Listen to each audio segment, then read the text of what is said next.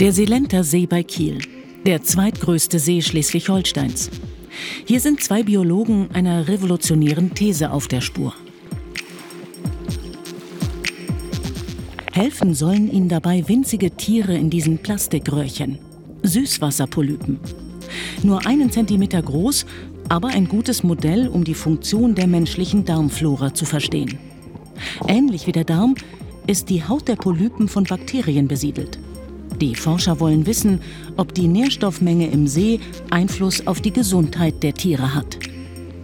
Uns interessiert, wie das Gleichgewicht zwischen einem Organismus und seinen Bakterien, wie das zusammenspielt und wenn es in ein Ungleichgewicht kommt, ob es eine Krankheit auslöst.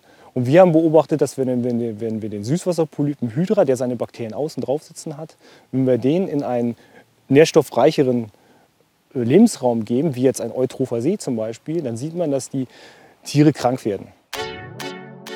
Tim Lachnet von der Uni Kiel und sein Kollege Peter Deines haben noch eine Vermutung, nämlich, dass es beim Menschen ähnlich ist.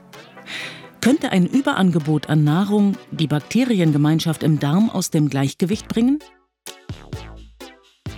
Tatsächlich vervielfachte sich in den letzten 50 Jahren das Nahrungsangebot in den Industrieländern. Gleichzeitig nahmen Darmkrankheiten wie Morbus Crohn dramatisch zu. Woran liegt das? Um die Beziehung zwischen Bakterien und ihrem Wirt besser zu verstehen, starten die Forscher mit ihren Süßwasserpolypen ein Futterexperiment im Labor. Eine Gruppe der Bakterien wird mit einer eher proteinreichen Nahrung gefüttert. Das entspricht beim Menschen einem Speiseplan mit vielen Milchprodukten und tierischem Eiweiß. Die andere Gruppe bekommt eine gehaltvolle und komplexe Mischung aus Kohlenhydraten, Fett und Proteinen. Ähnlich einer ungesunden, sehr fleisch- und zuckerlastigen Ernährung. Wie verändert sich die Bakteriengemeinschaft der Polypen bei der zweiten Gruppe durch das üppige Nahrungsangebot? Es war erstaunlich, wie schnell das ganze System reagiert. Also innerhalb von 24 Stunden haben wir eine drastische Veränderung der Bakteriengemeinschaftszusammensetzung, eine starke Zunahme der Bakterien und wir sehen auch schon die ersten Krankheitsbilder in der Hydre selbst. Eines der Krankheitsbilder erkennt man im Zeitraffer. Die Tiere bauen Zellmaterial ab, innerhalb eines Tages verkürzen sich ihre Tentakel. Um mehr über die unterschiedlich gefütterten Bakterienarten zu erfahren, kultivieren die Forscher sie für 24 Stunden auf einem Nährmedium. Was verändert sich? Also Kontrolle sieht, sieht wenig aus wie immer, eigentlich. Wahrscheinlich viel Curvibacter, so wie das aussieht, die vielen kleinen, die man hier sieht. Während es bei den Bakterien der ersten Gruppe keine Auffälligkeiten gibt, lässt sich bei den übersättigten Bakterien sofort erkennen, dass sie sich extrem vermehrt haben. Um das Mikrobiom genau zu bestimmen, zählen die Forscher die Bakterien und analysieren die DNA.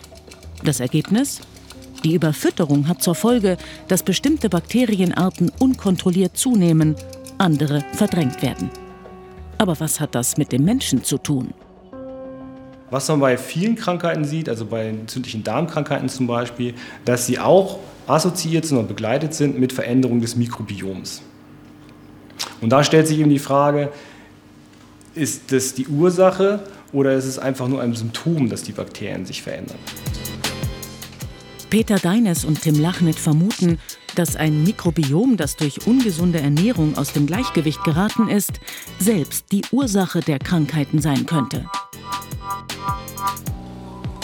Am Beispiel der Seeanemone demonstrieren sie, zu welchen Reaktionen eine Überfütterung des Mikrobioms im Extremfall führen kann. Auch diese Korallenart und die auf ihr lebenden Bakterien sind einem hohen Nährstoffangebot ausgesetzt. Unter Laborbedingungen passiert Folgendes. Werden die Tiere durch ein gestörtes Mikrobiom krank, versuchen sie alles, um die Bakteriengemeinschaft wieder ins Gleichgewicht zu bringen. Sie streifen ihre komplette Außenhaut ab.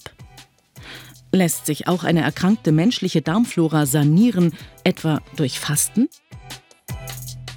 Wir denken, und es gibt da verschiedene Studien eben fürs Fasten bei Menschen. Wir machen ja keine Studien bei Menschen, aber daraus ähm, deutet sich einiges, einige Parallelen zu unseren Experimenten hin, dass bei der bei dem Fasten oder bei der Reduzierung der Nahrungszunahme, dass die Darmbakterien nicht mehr so intensiv von unserer Nahrung ernährt werden, sondern sie müssen sich auf die Quellen äh, fokussieren, die vorhanden sind. Das sind die Schleime im Darm. Und genau dieser Verzicht könnte ein überfüttertes Mikrobiom wieder ins Gleichgewicht bringen. Noch wird geforscht, aber es scheint immer klarer. Sowohl bei Wasserlebewesen als auch beim Menschen reagiert das Mikrobiom sensibler auf die Ernährung als bislang